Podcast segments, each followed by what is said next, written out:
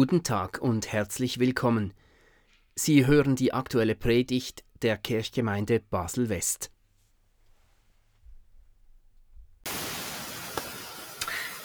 Ich lese den Predigtext aus dem Buch Hiob Kapitel 19, die Verse 19 bis 27. All meine Getreuen verabscheuen mich und die ich lieb hatte, haben sich gegen mich gewandt. Mein Gebein hängt nur noch an Haut und Fleisch und nur das nackte Leben brachte ich davon. Erbarmt euch über mich, erbarmt euch, ihr meine Freunde, denn die Hand Gottes hat mich getroffen. Warum verfolgt ihr mich wie Gott und könnt nicht satt werden von meinem Fleisch? Ach, dass meine Reden aufgeschrieben würden. Ach, dass sie aufgezeichnet würden als Inschrift mit einem eisernen Griffel und mit Blei für immer in einen Felsen gehauen. Aber ich weiß, dass mein Erlöser lebt. Und als der Letzte wird er über dem Staub sich erheben. Nachdem meine Haut noch so zerschlagen ist, werde ich ihn doch in meinem Fleisch sehen. Ich selbst werde ihn sehen. Meine Augen werden ihn schauen und kein Fremder. Danach sehnt sich mein Herz in meiner Brust. Liebe Gemeinde, was wir eben hörten, war die Klage und die Sehnsucht eines vom Leid geprüften Menschen. Von einem, der alles verloren hat und nur mit dem nackten Leben davongekommen ist. Hiob will, dass seine Klage gehört und seine Worte bedacht werden, mit einem eisernen Griffel für immer in einen Felsen gehauen. Und er sehnt sich danach, im Angesicht Gottes endlich von seinen quälenden Fragen und seinem unerträglichen Leid erlöst zu werden. Die Antwort, die Hiob schließlich erhält, überrascht und liegt trotzdem auf der Hand. Nur in der Begegnung mit Gott, nur in der Begegnung mit Gott selber kann Hiob von seinem Leiden und seinen Fragen erlöst werden.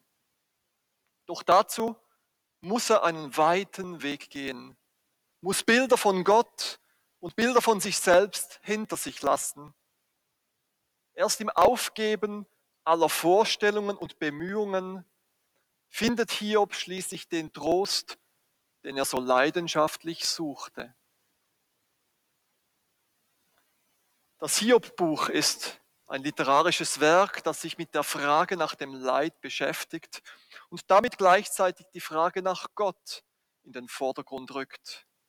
Wie kann es sein, dass Menschen sinn- und grundlos leiden? Und was ist das für ein Gott, der das Leiden zulässt, ja vielleicht sogar verantwortet. Und wie gestaltet sich die Beziehung zu diesem Gott? Hiob wird in dieser Erzählung als gottesfürchtiger und gerechter Mann eingeführt. Er besaß große Reichtümer und hatte sieben Söhne und drei Töchter. Die Welt war für Hiob in Ordnung.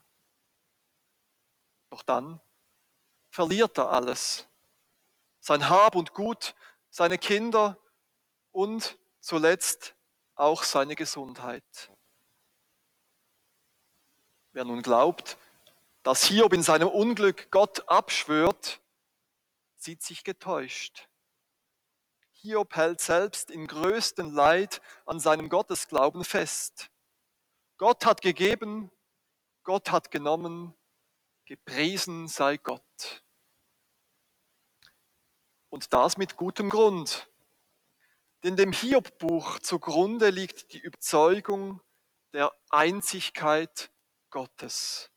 Gott allein ist die letzte Realität. Die Frage nach dem Leid wird nicht dualistisch aufgelöst, also hier Gott das Gute und hier die Dunkelheit und das Böse.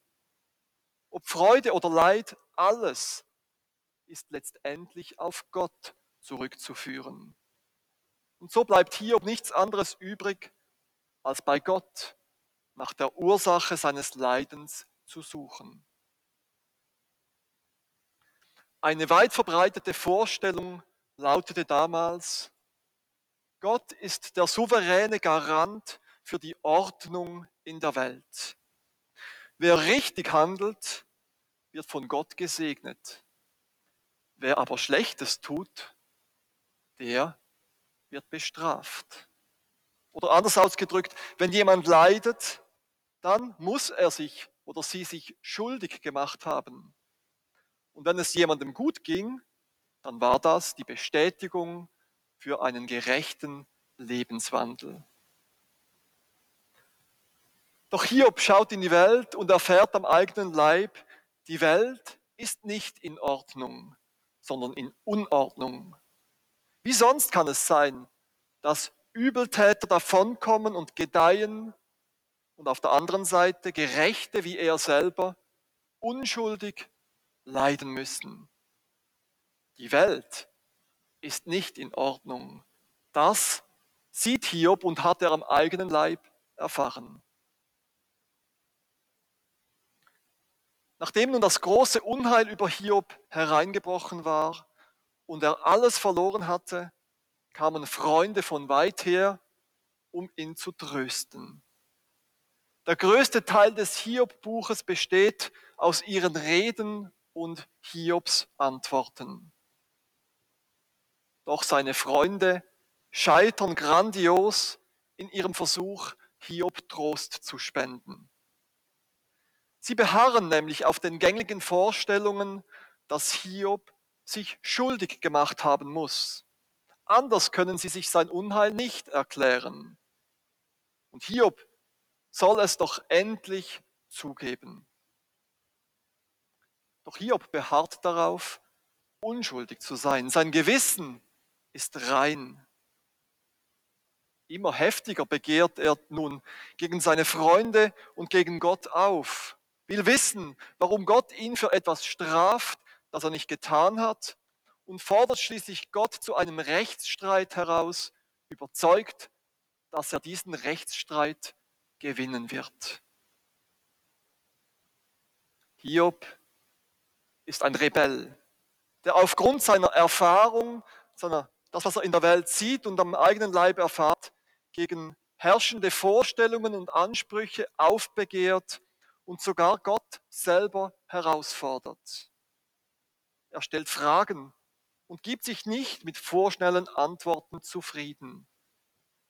Warum straft Gott einen Unschuldigen? Und ist das nicht ungerecht? Mit seinem Fragen ist Hiob uns modernen Menschen sehr nahe. Er will wissen, warum, will die Welt, will Gott verstehen. Ganz am Schluss rechtfertigt Gott Hiobs Vorgehen und bestätigt, dass Hiob Recht von ihm gesprochen habe. Unbequeme Fragen zu stellen und hartnäckig zu fragen, ist richtig. Und es ist richtig, die Fragen an Gott zu richten, wenn man die Antworten nicht scheut. Die Auseinandersetzung mit diesen Fragen und die endlosen Streitgespräche mit seinen Freunden führen Hiob jedoch nicht direkt zum Ziel. Alles Klagen, alles Streiten und Schweigen dient der Vorbereitung für die Begegnung mit Gott selber. Erst als Hiob bereit ist zu schweigen, erhält er eine Antwort von Gott. Eine Abkürzung ist dabei nicht möglich. Es brauchte diesen langen Prozess, diesen langen Weg, um Hiobs Sicht zu ändern. Er musste seine Selbstgerechtigkeit, seinen Versuch, sein Leiden zu verstehen und seinen Wunsch nach Anerkennung und seine Vorstellung von Gott und der Welt aufgeben. Marie-Claire Barth hat das in ihrem Buch über Hiob einmal ganz pointiert ausgedrückt. zitiere, Hiob durfte nicht mehr zurückschauen und klagen. Er musste sich aufgeben und das Risiko eingehen, ins gefährliche Unbekannte zu gehen. Nur so konnte er nach vorne sehen, Neues erwarten und Gott begegnen. Hiob musste sich also oder musste also sich und seine Bilder von Gott aufgeben. Der Weg zur Gottesbegegnung führt nur über das Loslassen von fixen Gottesbildern, die den Weg zu Gott verstellen. Vielleicht müssen auch wir uns von solchen Bildern verabschieden, von Bildern vom allmächtigen oder vom allwissenden Gott, vielleicht auch von unserer Vorstellung vom lieben Gott. Die Alttestamentlerin Anne Schellenberg hat das Hiob-Buch einmal als Gegengewicht zum Gesäusel vom lieben Gott bezeichnet. Das Hiob-Buch macht auf jeden Fall deutlich, Gott hat auch eine dunkle, eine verborgene Seite, die der Mensch seinem Verstand nicht ergründen kann. Die fest fixierten Gottesbilder müssen also aufgegeben werden, damit eine Begegnung mit dem lebendigen Gott und damit eine wahrhaftige Veränderung des Daseins möglich wird. Gleichzeitig müssen aber auch die Bilder fallen, die wir uns von uns selbst gemacht haben. Hier muss seine Ansprüche und Unschuldsbeteuerungen aufgeben und sich selbst, so wie er ist, in die Hände des unergründlichen Schöpfergottes begeben. Dieser mächtige Schöpfergott antwortet Job schließlich auch aus einem gewaltigen Sturm heraus. Und aus diesem Sturm heraus weist Gott Hiob zurecht. Wo warst du, als ich die Erde gegründet habe? Rede, wenn du es weißt. Doch Hiob schweigt. In diesem Moment findet ein Perspektivenwechsel statt. Nicht mehr Hiob mit seiner kleinen und engen Sicht auf sich selbst, nicht mehr sein Drang nach Rechtfertigung und sein Wunsch zu verstehen stehen im Fokus. Nein, der Blick hat sich gewandelt. Die Perspektive von Gott weitet den Blick und weitet das Geschehen. In einer wunderbar poetischen Rede offenbart Gott seine Sicht auf die Welt, auf das Leben, auf den Sinn und Zweck des Seins und irgendwo in all dem eingebettet auf Hiob. Hiob ganz klein und gleichzeitig Teil des großen Ganzen. Hiob gibt also auf, erhält eine neue Perspektive und findet Trost bei Gott, der ihm dabei ganz nahe kommt und gleichzeitig unheimlich groß und erben bleibt. In unserem heutigen Textabschnitt befindet sich Hiob noch tief drin in seinem Leiden. Doch mitten in seiner Dunkelheit leuchtet bereits ein Licht auf. Trotz allem blickt er hoffnungsvoll, vielleicht auch trotzig und hartnäckig in die Zukunft und spricht, ich weiß, dass mein Erlöser lebt. Ich selbst werde Gott sehen. Meine Augen werden ihn schauen und kein Fremder. Ich selbst und kein Fremder. Wenn wir diese Aussage vom Ende her betrachten, könnte das heißen, dass Hiob zuerst ganz zu sich selbst kommen muss, um Gott zu begegnen. kein fremdes und aufgeblasenes Ich hat Gott je geschaut. Hiob muss seinen Status, seinen Reichtum, seine Weisheit und all das, was ihn vor sich selber und vor anderen Menschen wichtig erscheinen lässt, zurücklassen. Ich selbst, so wie ich bin, mit all meinen Stärken und Schwächen, mit allen Freuden und Leiden, ich selbst mit meiner ganzen Geschichte und mit meiner ungewissen Zukunft.